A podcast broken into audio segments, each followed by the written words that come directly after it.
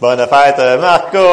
Bonne fête, Marco! Bonne fête, bonne fête, bonne fête, Marco! All right. Parce qu'on l'aime beaucoup, Marco, que c'est, je ne pas l'oublier un matin. Ah, amen. Merci, Seigneur. Euh, ce matin, si je vous dis Holy cow, ça vous dit quelque chose? Hein, Luc, c'est une vache sacrée. Euh, c'est une expression anglaise. Holy cow. Euh, je m'aperçois souvent que, ben, en français, c'est, on va dire, vache sacrée. Euh, c'est comme, euh, comment je dirais ça? Euh, c'est quelque chose qu'on pense qui est sain, mais en réalité, ça ne l'est pas.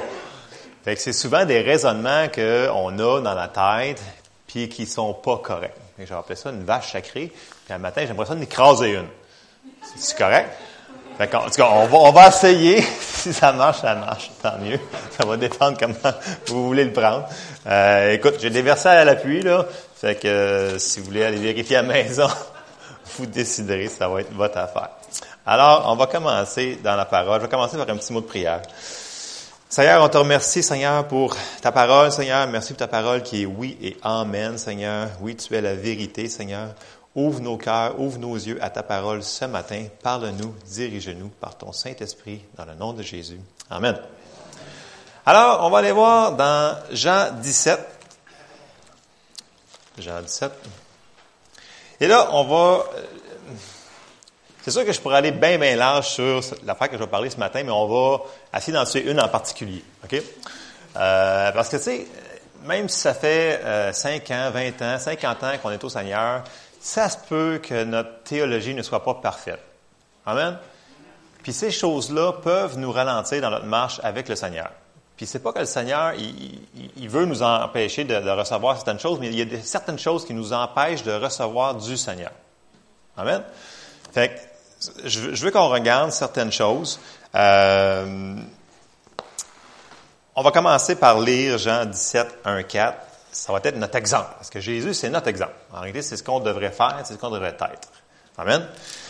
Fait que dans Jean 17, au verset 1, ça dit, après avoir ainsi parlé, Jésus leva les yeux au ciel et dit, Père, l'heure est venue, glorifie ton Fils afin que ton Fils te glorifie, selon que tu lui as donné pouvoir sur toute chair, afin qu'il accorde la vie éternelle à tous ceux que tu lui as donnés.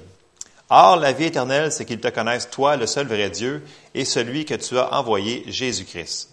Je t'ai glorifié sur la terre et j'ai achevé l'œuvre que tu m'as donnée à faire. Alors, ce que je veux parler ce matin, c'est glorifier Dieu. Qu'est-ce qui glorifie Dieu? Et là, on voit Jésus qui nous dit, je t'ai glorifié parce que j'ai achevé l'œuvre que tu m'as demandé de faire sur la terre. Amen.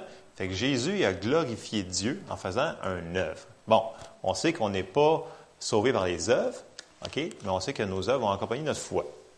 Amen. OK.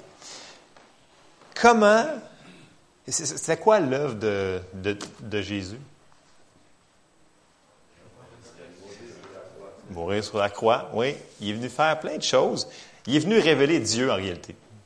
C'est ça en réalité qu'il est venu. Puis il est venu rétablir notre communion avec Dieu en capsule. C'est gros, mais c'est ça. On va le voir un petit peu plus loin. Dans Luc, on va retourner dans Luc 4. Vous pouvez suivre en arrière. Des fois, je vais un petit peu trop vite, fait que ça se peut que vous n'ayez pas le temps de tourner vos pages. Ça m'arrive. Euh, alors, comment Dieu fut-il glorifié? Parce que Jésus a accompli l'œuvre ou la mission que Dieu lui avait donnée. Alors, au verset 14 dans Luc 4, ça dit, Jésus, revêtu de la puissance de l'Esprit, retourna en Galilée, et sa renommée se répandit dans tout le pays d'alentour. Il enseignait dans les synagogues, il était glorifié par tous. Il se rendit à Nazareth où il avait été élevé, et selon sa coutume, il entra dans la synagogue le jour du sabbat. Il se leva pour faire la lecture, et on lui remit le livre du prophète Ésaïe. L'ayant déroulé, il trouva l'endroit où il est écrit, L'Esprit du Seigneur est sur moi, parce qu'il m'a oint pour annoncer une bonne nouvelle aux pauvres. Il m'a envoyé pour guérir ceux qui ont le cœur brisé, pour proclamer aux captifs la délivrance et aux aveugles le recouvrement de la vue, pour envoyer libres les opprimés, pour publier une année de grâce du Seigneur. Alors, en capsule ici, on peut voir ce que Jésus faisait. Donc, la bonne nouvelle, c'est qu'il détruisait toutes les œuvres de l'ennemi. Alors, si, on y va rapidement, si on examine le verset 18-19, ça dit L'Esprit du Seigneur est sur moi. Donc, il y avait l'onction sur lui. Une bonne nouvelle aux pauvres, ben, c'est pas compliqué. Ça veut dire que tu n'es pas obligé d'être pauvre. C'est une bonne nouvelle. Guérir ceux qui ont le cœur brisé. Proclamer aux captifs la délivrance. Aux aveugles le recouvrement de la vue. Renvoyer libres les opprimés. Publier une année de grâce du Seigneur. Alors, ça, c'était les œuvres que Jésus a fait sur la terre avant d'aller à la croix pour mourir pour nous, pour rétablir la communion. Alors, il a tout fait ça. En réalité, comme je vous dis, il, il détruisait l'œuvre de l'ennemi. Jésus opérait, c'était marqué, il était loin de Dieu. Donc, il opérait comme un homme, comme nous autres, mais loin du Saint-Esprit. Oui, il était sans péché, sans tâche, mais c'était un homme. Il opérait comme un homme. Amen. Et on va le voir dans, dans Acte 10, 38, que Dieu a oint Jésus. Euh, S'il aurait été Dieu, Dieu, Dieu, il n'y aurait pas eu d'onction, de, de l'onction de Dieu pour faire son ministère. Amen si tu es Dieu, veut dire que tu pas besoin d'être loin, avoir l'onction de Dieu pour faire de quoi. Là. Si tu es Dieu, tu le fais, puis ça finit là. oui, c'était Dieu incarné dans leur chair, mais il avait laissé, la Bible nous dit, tous ses pouvoirs, puis il est venu comme un homme. Amen. Dans Acte 10, 38, vous savez comment Dieu a oint du Saint-Esprit et de force. Alors, il était oint du Saint-Esprit. S'il n'y en aurait pas eu de besoin, Dieu ne l'aurait pas fait. Loin du Saint-Esprit et de force, Jésus de Nazareth qui allait, qui allait de lieu en lieu, faisant du bien et guérissant tous ceux qui étaient sur l'empire du diable, car Dieu était avec lui. Bon, ici on peut voir guérissant tous ceux qui étaient sur l'emprise du diable. Guérissant tous ceux qui étaient sur l'emprise du diable. Guérissant ceux qui étaient sur l'emprise du diable. Bon, ça, veut dire quoi ça? Ça veut dire que ce qui était la maladie n'était pas de Dieu. Amen? Ça me semble que c'est assez clair. C'est comme guérissant, ceux qui étaient sur la prise du diable. Donc, ça, c'était les œuvres que Jésus faisait. On va continuer à lire et à expliquer un petit peu plus ce que Jésus faisait. Dans Matthieu 4, au verset 23.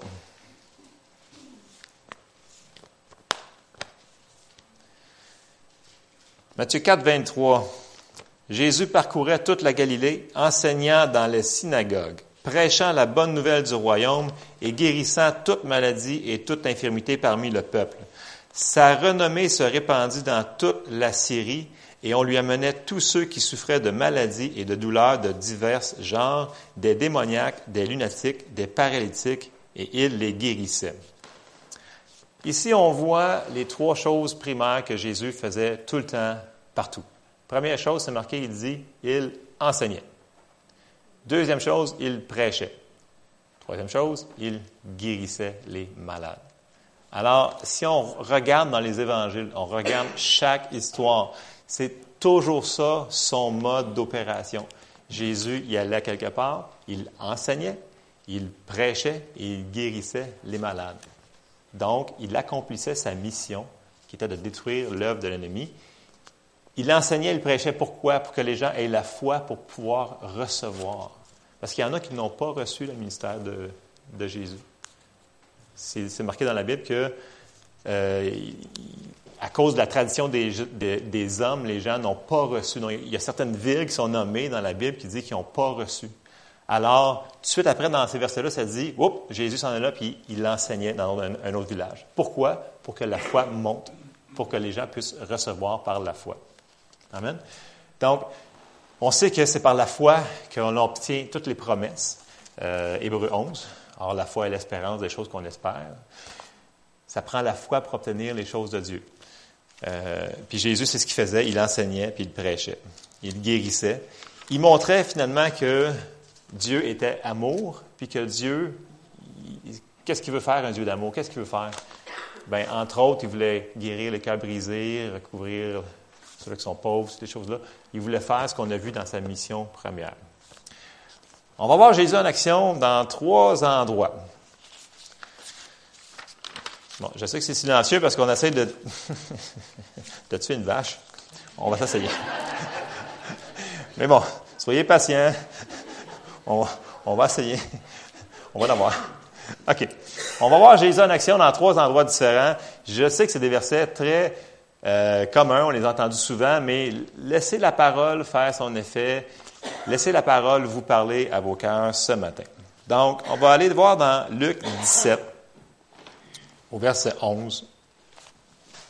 On va voir Jésus en action. On va voir qu'est-ce que ça donne quand Jésus est en action puis qu'il fait la mission de Dieu. Alors, Luc 17, 11, ça dit, Jésus se rendant à Jérusalem, passait entre la Samarie et la Galilée. Comme il entrait dans un village, dix lépreux vinrent à sa rencontre.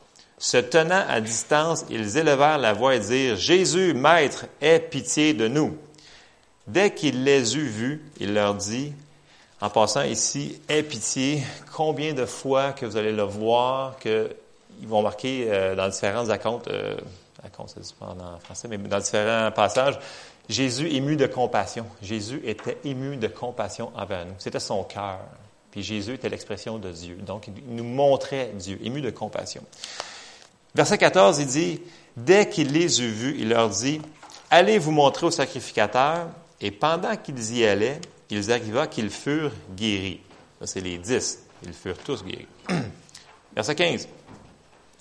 L'un d'eux, se voyant guéri, revint sur ses pas, glorifiant Dieu à haute voix. Il tomba sur sa face aux pieds de Jésus et lui rendit grâce. C'était un Samaritain. Jésus, prenant la parole, dit, Les dix n'ont-ils pas été guéris? Et les neuf autres, où sont-ils? Ne s'est-il trouvé que cet étranger pour revenir et faire quoi? Donner gloire à Dieu. Fait on voit ici que la, la guérison de ces gens-là a donné gloire à Dieu. Fait que c'était Jésus en action. On va continuer. On va aller voir dans Marc. On va voir encore Jésus en action. Marc 2, et on va commencer au verset 1. Dans Marc 2, quelques jours après, Jésus revint à Capernaum. On apprit qu'il était à la maison. Et il s'assembla un si grand nombre de personnes que l'espace devant la porte ne pouvait plus les contenir. Il leur annonçait la parole. Des gens vinrent à lui amenant un paralytique porté sur quatre hommes. Comme ils ne pouvaient l'aborder à cause de la foule, ils découvrirent le, toit de la maison où il était, et ils descendirent par cette ouverture le lit sur lequel le paralytique était couché. Jésus, voyant leur foi, dit au paralytique, Mon enfant, tes péchés sont pardonnés. Il y avait là quelques scribes qui étaient assis et qui se disaient au dedans d'eux, Comment cet homme parle-t-il ainsi? Il blasphème. Qui peut pardonner les péchés si ce n'est Dieu seul?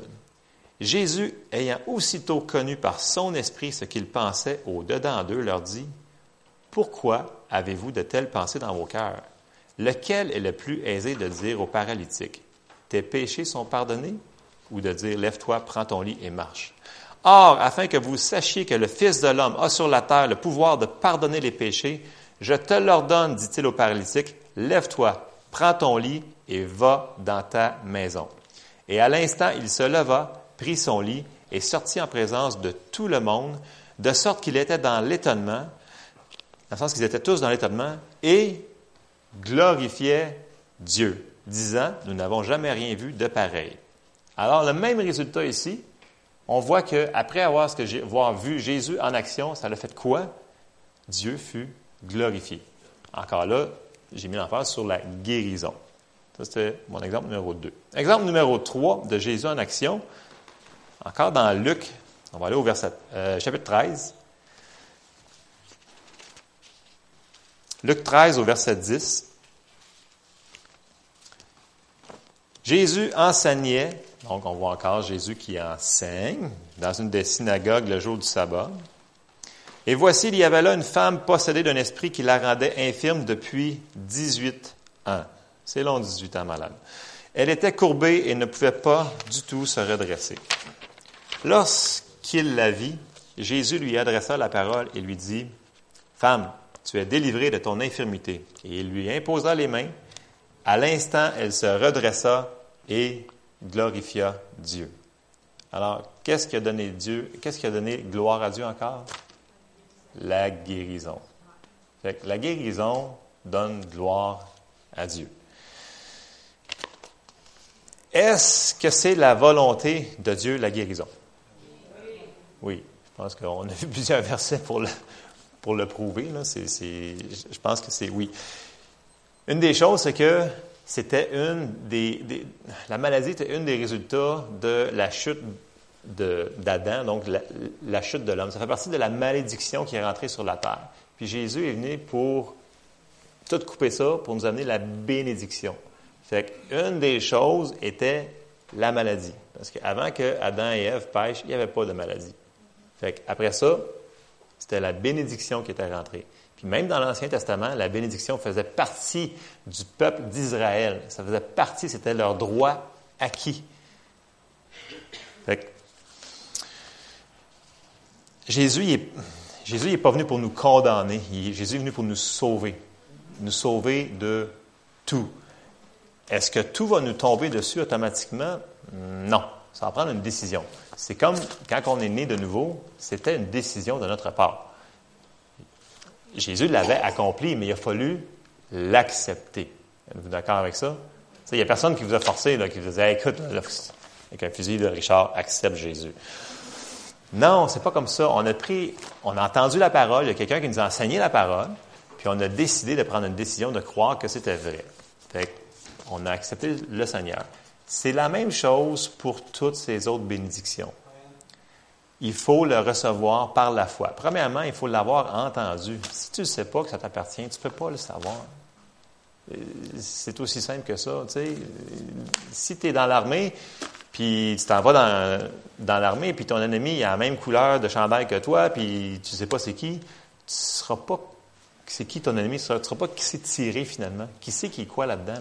Il faut savoir qui, est, qui sont nos, nos ennemis, puis qu'est-ce qui n'est pas nos ennemis finalement? Parce qu'on veut recevoir de Dieu, on veut faire les œuvres que Dieu nous a demandé à faire, mais on veut aussi recevoir dans nos vies toutes les bénédictions que Jésus a payées très chèrement pour nous.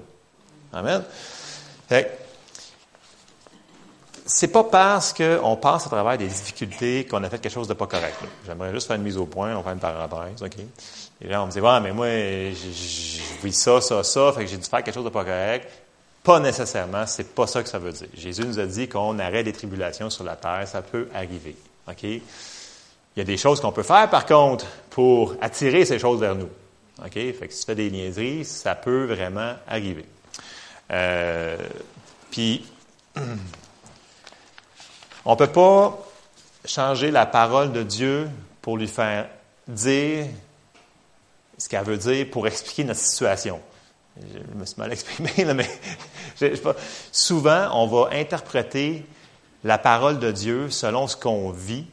Et ce n'est pas de mauvaise foi, c'est que des fois, il nous manque un petit morceau pour collaborer cette chose-là. OK. Alors, j'avais besoin d'un exemple.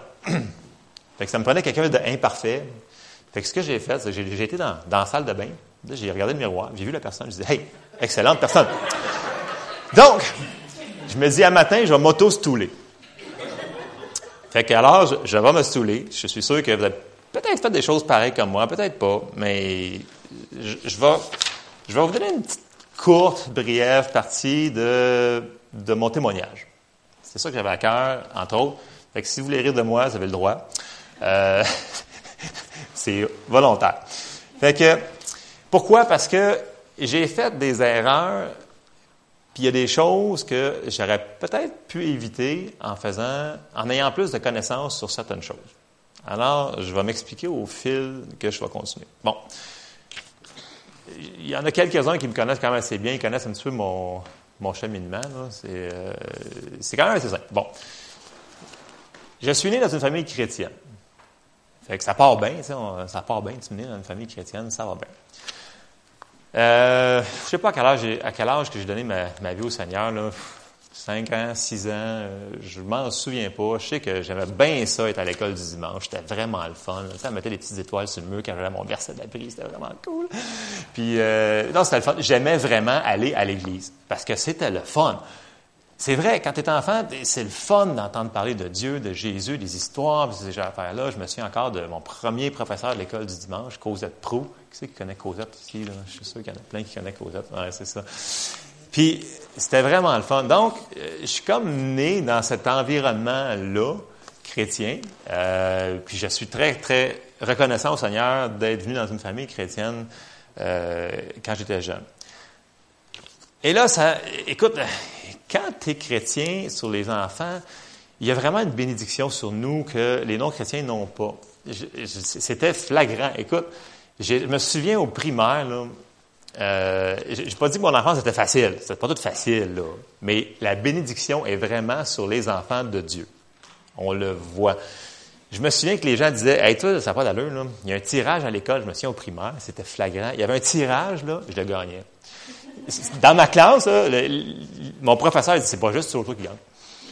C'était pigé, là. Pas, je ne crois pas en la chance en passant. Je crois vraiment en la bénédiction. C'est vraiment différent. Bon, il une coupe de que je n'ai pas gagné, mais c'était, c'était à, récurrence fréquente. C'était plus qu'à la normale. C'était pas un addon. J'étais vraiment béni. J'étais vraiment, j'étais. L'autre chose aussi, c'est que l'école, pour moi, c'était facile. Parce que le, professeur d'école dimanche nous avait enseigné que Daniel, il avait demandé d'avoir de la sagesse, puis il était sage, puis il a trouvé faveur, puis l'équipe. Moi, je suis là, je disais, Daniel, parce que l'école n'était pas facile, je disais, hey, je peux-tu avoir de la sagesse? Ça, je, je me souviens, j'étais tout petit, là, j'étais, première année, deuxième année, je l'avais demandé dans mon cœur, je dis, Seigneur, donne-moi de la sagesse.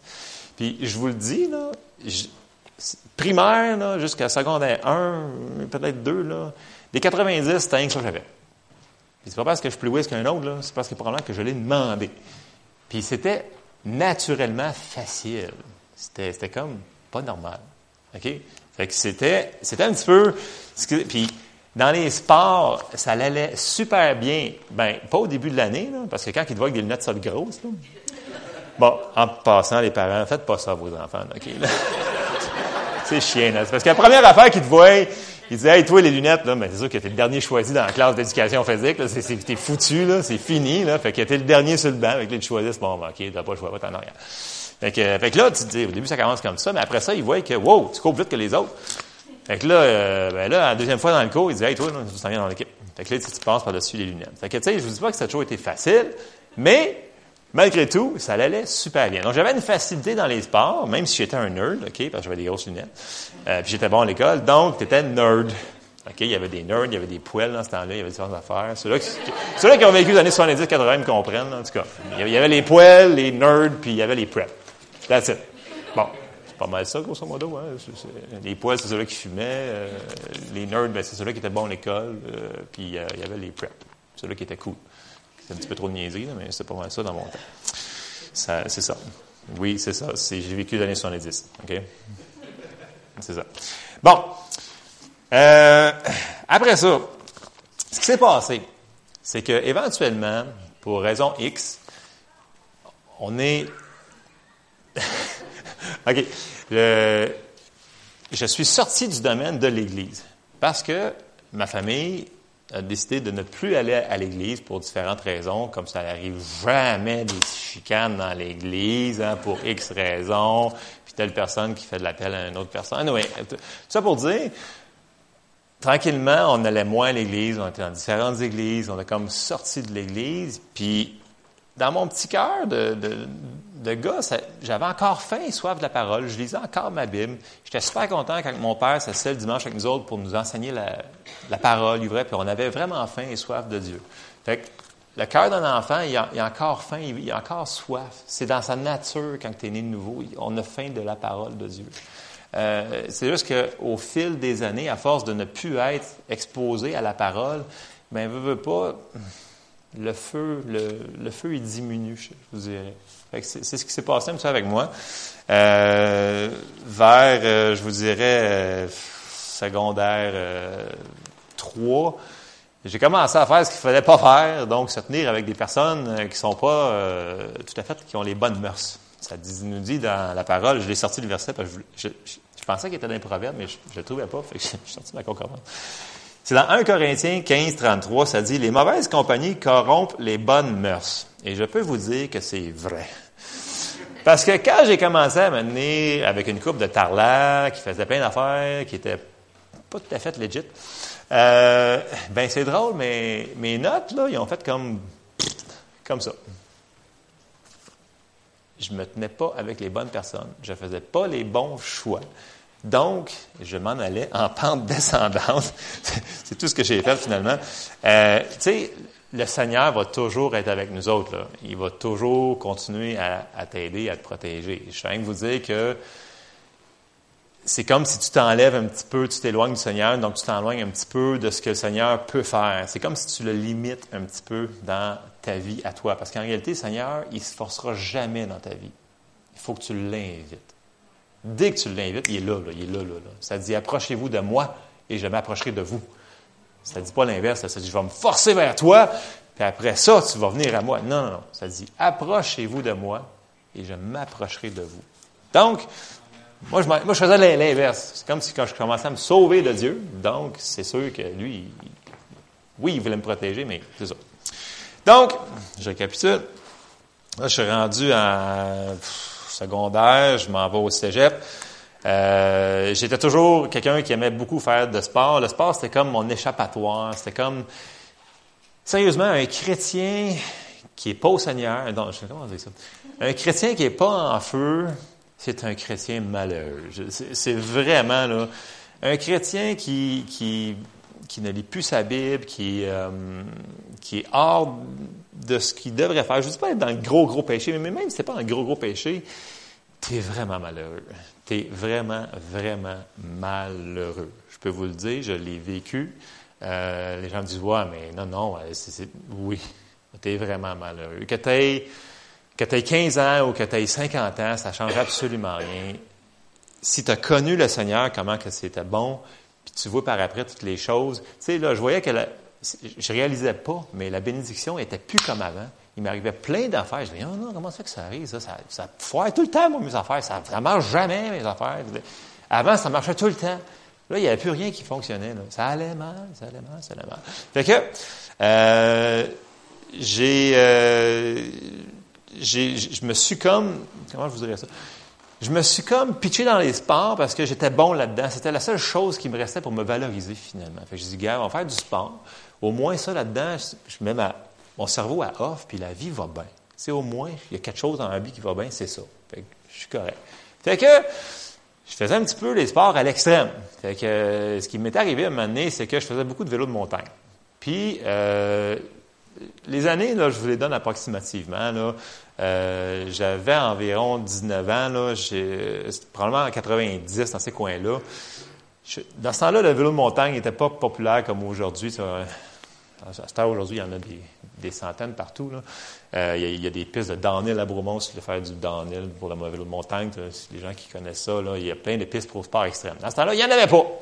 Fait que autres, on allait avec nos vélos de montagne n'importe où. Fait prenait une piste de ski puis on la descendait. C'est ça. Que ce qui m'est arrivé, c'est que j'ai euh, j'ai poussé la coche un petit peu trop loin cette journée-là.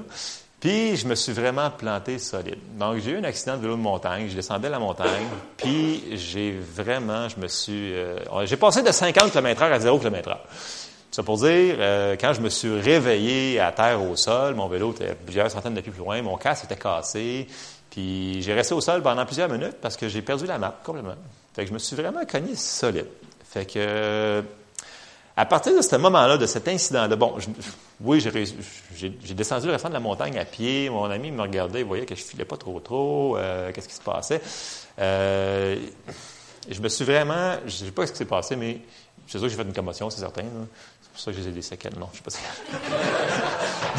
non, pas là, je te fais euh, Non, mais euh, à partir de ce moment-là, à partir de cet incident-là, j'ai commencé à avoir beaucoup de problèmes physiques dans mon corps.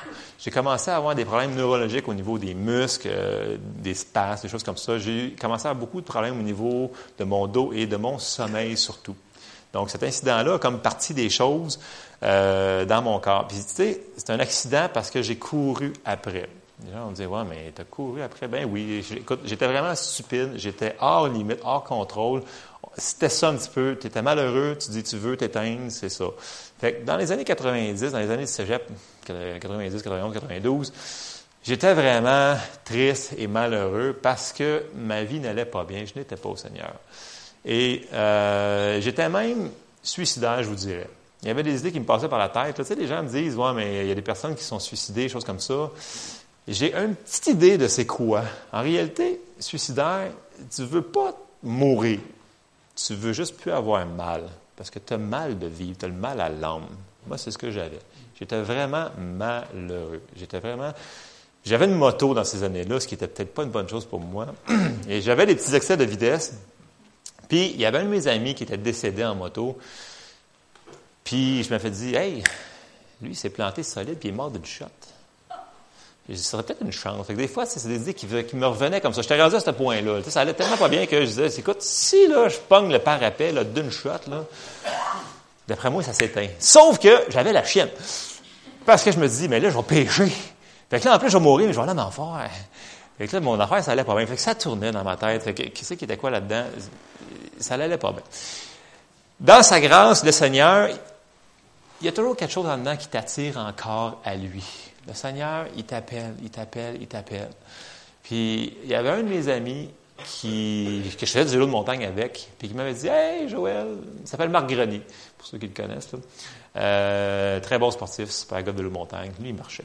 Euh, puis, on était en haut d'une montagne à un moment donné, puis il dit Tu sais, Joël, il dit euh, Tu vas plus à l'église, mais tu sais, Dieu existe encore. Puis, tu sais, je l'ai vraiment, je l'ai vraiment rejeté mes net. Je dis, je veux rien savoir de ça. J'ai vu ce que les chrétiens, ce que ça peut faire, puis bla, bla, bla, bla, bla, bla, bla. Comme on donne toujours des excuses. Mais ça m'avait rentré dedans. Il avait ouvert une porte que... Puis là, ça commencé à me penser. Je dis, bon, c'est vrai, Dieu, c'est pas, pas, pas, la faute à Dieu ce qui m'arrive, c'est pas Dieu. Fait que, tranquillement, j'ai refait un retour vers Dieu. J'ai commencé à... J'ai ressorti ma, ma Bible. J'ai commencé à relire ma Bible. Et j'ai commencé, parce que j'étais un fan de, de, de, football, fait que le dimanche, écœurez-moi pas, moi, c'était le dimanche, à TV, il y avait le football. Fait que là, un de ces dimanches-là, avant les games, il y avait le dimanche matin, je ne sais pas s'il y en a qui se souviennent de Vision TV. Hey boy. Bon, il y a Donald, qui je suis pas le seul, cas. Écoute, c'est dans les années 90, c'est pas si pire que ça, là. Dans ces années-là, à TV, avant le football, là, bon, ben, il y avait des émissions chrétiennes. Il y avait euh, Joyce Meyer, James Robinson, Kenneth Copeland. Non, mais tout, ça passait à TV, ces affaires-là. Puis la première fois que je me suis enfargé sur ces postes-là, par erreur, tout de suite, ce qui, ce qui enseignait, ça m'a touché, ça s'est venu me chercher. C'est comme, ça me dit, ce qu'ils disent là, c'est vrai. Puis là, j'ai, ben, pour être sûr, je vais aller vérifier les fichus que, il n'arrêtait pas de dire plein de versets, là, comme je fais, là. Là, ils disaient tel, tel, tel, tel, tel verset. Puis là, je disais, oh, c'est fatiguant avec leurs versets, eux Je vais aller voir les versets qu'ils disent, finalement. Puis ce qu'ils disaient, c'était vrai. Là, j'étais comme, moi, OK. Fait que là, le dimanche, avant d'écouter mon football, je me levais de bonne heure, puis j'écoutais ces émissions-là. Fait que pendant plusieurs années, j'ai fait ça. Fait que là, j'ai recommencé à lire ma Bible. Ça allait mieux. Euh, puis j'écoutais ces enseignements-là. Puis là, un moment donné, ils ont commencé à dire Écoute, il faut que tu ailles dans une église locale. J'ai fait Non, non, non, non, non. Il faut falloir être en sorte des versets, moi. fait que, mais finalement, ils ont sorti des versets, puis ils disaient toute la même affaire. C'est un complot. Fait que, fait que là, je n'étais pas content, j'étais vraiment pas content. Non, mais dans ma tête, là, retourner à l'église, c'était pas dans mes plans. J'étais correct de, de lire ma Bible, j'étais content de me faire enseigner à la maison, mais retourner à l'église, c'était pour moi une affaire épeurante. Non, mais Quelqu'un qui sort de l'Église puis qui revient, je vous le dis, c'est pas facile. Ça, a de l'air niaiseux, là. Moi, qui étais le sportif phénoménal, qui, qui faisait de, la boxe, qui faisait bûcher dessus par des bœufs trois fois ma, ma grosseur, j'avais pas peur de ça, mais revenir à l'Église, j'avais la chienne. Parce qu'à l'Église, il y avait du monde bizarre. Ben, ce que je me souvenais dans ma jeunesse, du moins. Fait que je savais qu'il y avait une coupe de monde qui était normale, mais il y en avait qui étaient vraiment bizarres. Fait que ça non, mais ça me faisait peur. Mais si vous ne l'avez pas vécu, vous ne pouvez pas savoir. Euh, mais je vous dis, c'est intimidant d'arriver dans une église, même si vous êtes chrétien puis vous allez dans une autre église ailleurs. Là, euh, tu sais, rentrer dans une nouvelle famille, c'est pas évident. Tu t'es assis en arrière de Pierrette dans le fond sur le bord de la porte parce que dès qu'il vient parler, tu t'en vas. Ça, c'est le truc. Fait que tu ne peux pas parler à personne, tu ne pas que personne te parle, sauf quand un dénommé Donald te prend, il dit Hey, salut, il faut que tu répondes, salut. fait que là, fait que, j'ai décidé de. Ça a pris un an. Le Seigneur est là avec moi pendant un an de temps. Qui, que je, qui me disait qu'il faut que tu ailles dans une église locale. Je, je, le savais en dedans, mais ça m'a pris un an avant que je prenne la décision de retourner à l'église. Ça a été très dur pour moi. J'en avais la chienne comme vous dites. M'excuse mon, mon québécois, mais vous comprenez. Euh, c'est ce que j'ai fait. Je pense que je suis arrivé ici à l'Assemblée vers environ 94 dans ces années-là, 95, 16, euh, d'autres, bien sûr. Chose de même. Dans coins. Anyway, les années 90. Fait j'ai comme, je suis revenu finalement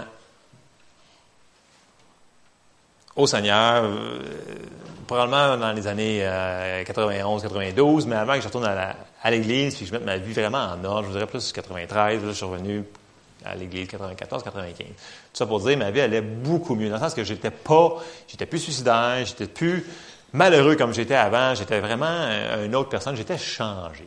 Puis c'est ça.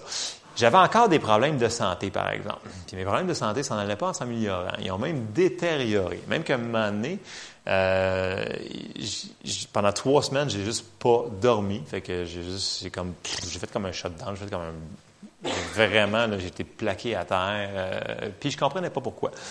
Puis après ça, ben, j'ai remonté la pente. C'était environ ça vers euh, les années 97, je vous dirais. J'ai fait vraiment, vraiment un bon, une bonne dérape. J'étais plus capable de faire rien. puis après ça, j'écoutais encore les enseignements que Dieu guérit, dans ma tête, moi, une des erreurs que je faisais majeure doctrinalement, c'est que j'entendais les gens qui disaient, ils disaient, par les meurtrisseurs de Jésus, vous êtes guéris. OK? Tout le monde a entendu les versets sur la guérison. On en a entendu beaucoup. Mais moi, dans ma tête, ça faisait que, bon, ça faisait si je suis guéri, donc je ne suis pas malade. Donc, au lieu de déclarer les choses qu'ils étaient, je niais les circonstances pas tout ce que la parole de Dieu nous enseigne, ça.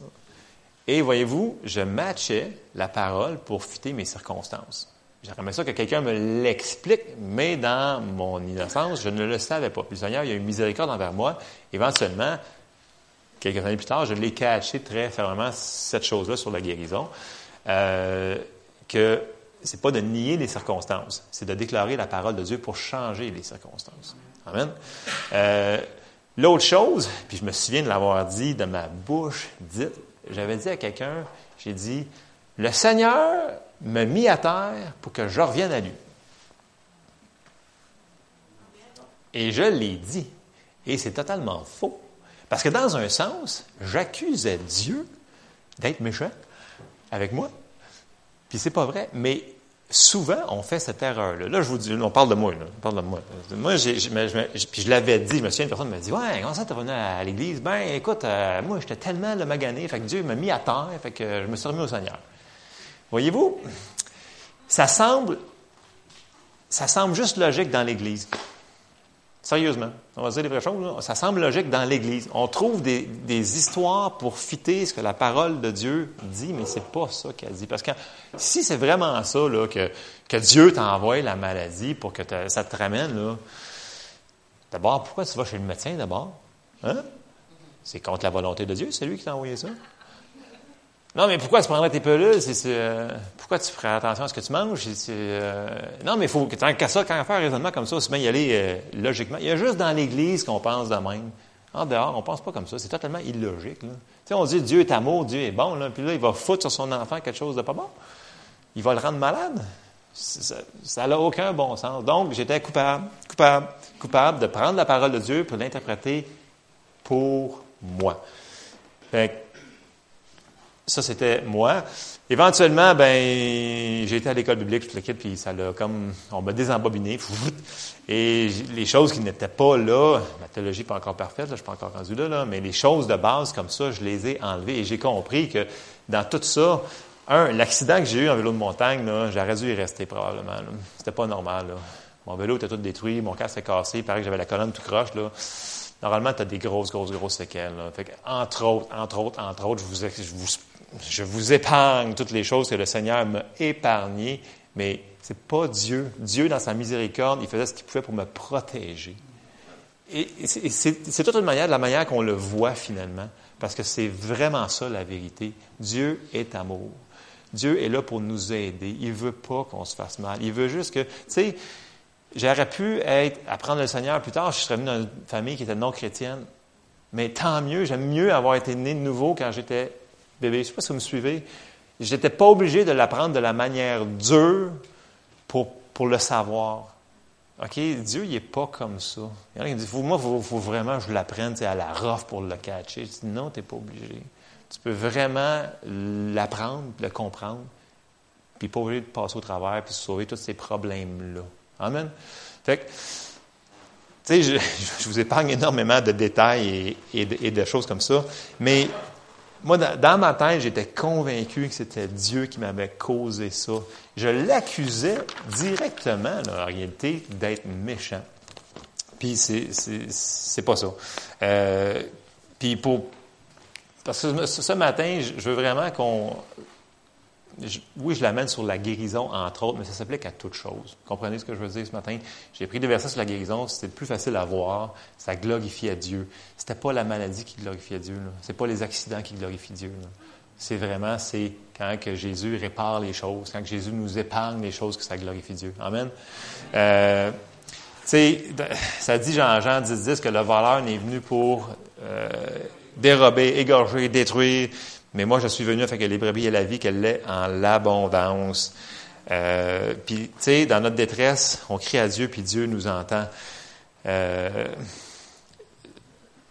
ce que, ce que j'aimerais que vous compreniez ce matin, c'est que Dieu est sur notre côté, il est sur notre bord. Puis on n'est pas obligé de l'apprendre de la manière dure. Puis quand il y a des choses qui nous arrivent, c'est pas nécessairement qu'on a fait des choses mauvaises. Moi, dans mon cas, j'ai vraiment été stupide. J'ai fait des choses stupides et je me suis euh, fait, il y a des choses qui sont arrivées, mais dans sa miséricorde, Dieu m'a protégé. Mais c'est pas parce qu'on vit une circonstance qu'on a fait des mauvaises choses. C'est pas ça que je veux dire ce matin. Je veux juste vous dire que, à travers tout ça, Dieu est avec nous. Je veux juste pas que l'on change la parole de Dieu pour faire concorder nos circonstances. Je veux qu'on prenne la parole de Dieu et qu'on la divise droitement et qu'on s'en serve pour s'en sortir. Amen. Ça s'applique pour la guérison, ça s'applique pour les finances, ça s'applique pour tout, ça s'applique pour les gens qu'on aime qui ne sont pas sauvés, ça s'applique pour tout. Il faut juste que quand on ne comprend pas, qu'on dise, écoute, je ne comprends pas cette situation-là, là. ça a l'air qu'on dirait que Dieu laisse ça agir, mais il y a peut-être quelque chose qu'on ne comprend pas. Soyez toujours, dans le cas que vous ne comprenez pas la situation, rangez-vous du côté de Dieu. Il va y avoir plein de situations dans notre vie qu'on ne comprendra pas pourquoi que c'est arrivé, pourquoi que ça l'arrive, mais restez du bord de Dieu. C'est pas lui votre problème. Même si on ne comprend pas, restez sur son côté. Ça va vous sauver beaucoup, beaucoup de troubles. Moi, je l'ai fait. Je ne peux pas tout vous compter quand même. Puis j'étais de l'autre côté et ça me nuit énormément. Ça l'a ralenti, ça l'a attaché les mains de Dieu. Il faisait ça pas. Oui, oui, oui. Ça dit que les pharisiens, ils l'ont fait, eux autres. Ils dit par leur religion, ils ont empêché, par leur, euh, par leur doctrine, ils ont empêché le Seigneur d'agir. Nous autres, on peut empêcher le Seigneur d'agir dans nos vies. On peut le faire. Ils nous dit, mais Dieu est tout-puissant, s'il veut le faire, il va le faire. Non. Il nous a donné une volonté. Il nous a donné le choix d'être C'est pour ça qu'il nous a donné le choix, parce que sinon, demain, écoute, tout le monde serait sauvé, ça serait c'est marqué Dieu ne veut qu'aucun périsse, right? Aucun. Ça veut dire que si Dieu, c'est vraiment, là, il reste ce pouvoir-là, là, ben demain, tout le monde serait sauvé. C'est sa volonté. Fait que on a, il, nous a, créé avec un choix, avec une volonté. Puis il ne peut pas passer par-dessus notre volonté dans notre vie. Amen? Fait que, ce matin, ce que, je voulais vous dire à travers ces, choses-là, c'est que même si on ne comprend pas tout ce qui se passe dans nos vies, pourquoi que ça s'est passé, pourquoi que c'est arrivé, changez pas la parole de Dieu, puis souvenez-vous toujours que Dieu, c'est un Dieu d'amour. Puis, souvent, on ne réalise pas parce qu'on dit, ouais, Jésus, le Seigneur a envoyé son Fils pour nous sauver, mais c'est tout, Il faudrait réaliser l'ampleur que comment que Dieu nous aime. S'il a fait ça, entre autres, il va en faire tellement plus pour nous. Fait que je vous encourage ce matin, peu importe ce que vous passez au travers, restez du côté de Dieu. Puis si vous ne connaissez pas la réponse, cherchez Dieu, demandez-y, mais donnez-y le bénéfice, le bénéfice de dire que Dieu n'est pas contre vous. Puis laissez-le agir dans vos vies. Amen. J'espère que ça vous a encouragé. Fait que, euh, faites pas comme moi. Euh, soyez, soyez un petit peu plus rapide que moi à apprendre, OK? Pas oui, prendre 10 ans, 15 ans, 20 ans pour apprendre que ce n'est pas la volonté. Allez dans votre parole, allez voir les pasteurs. Euh, combien de fois j'entends les gens, ah, j'étais à l'hôpital, il fallait que je témoigne, tu sais, puis j'entends souvent M. Charbonneau qui dit, il y a des heures de visite. Tu sais, dans le sens que, attendez pas d'être malade si vous voulez témoigner dans, l'hôpital, tu sais, vous êtes en forme, mais allez-y témoigner si vous l'avez à cœur, Comprenez-vous ce que je veux dire? Il y a des heures de visite. Amen. On se lève ensemble.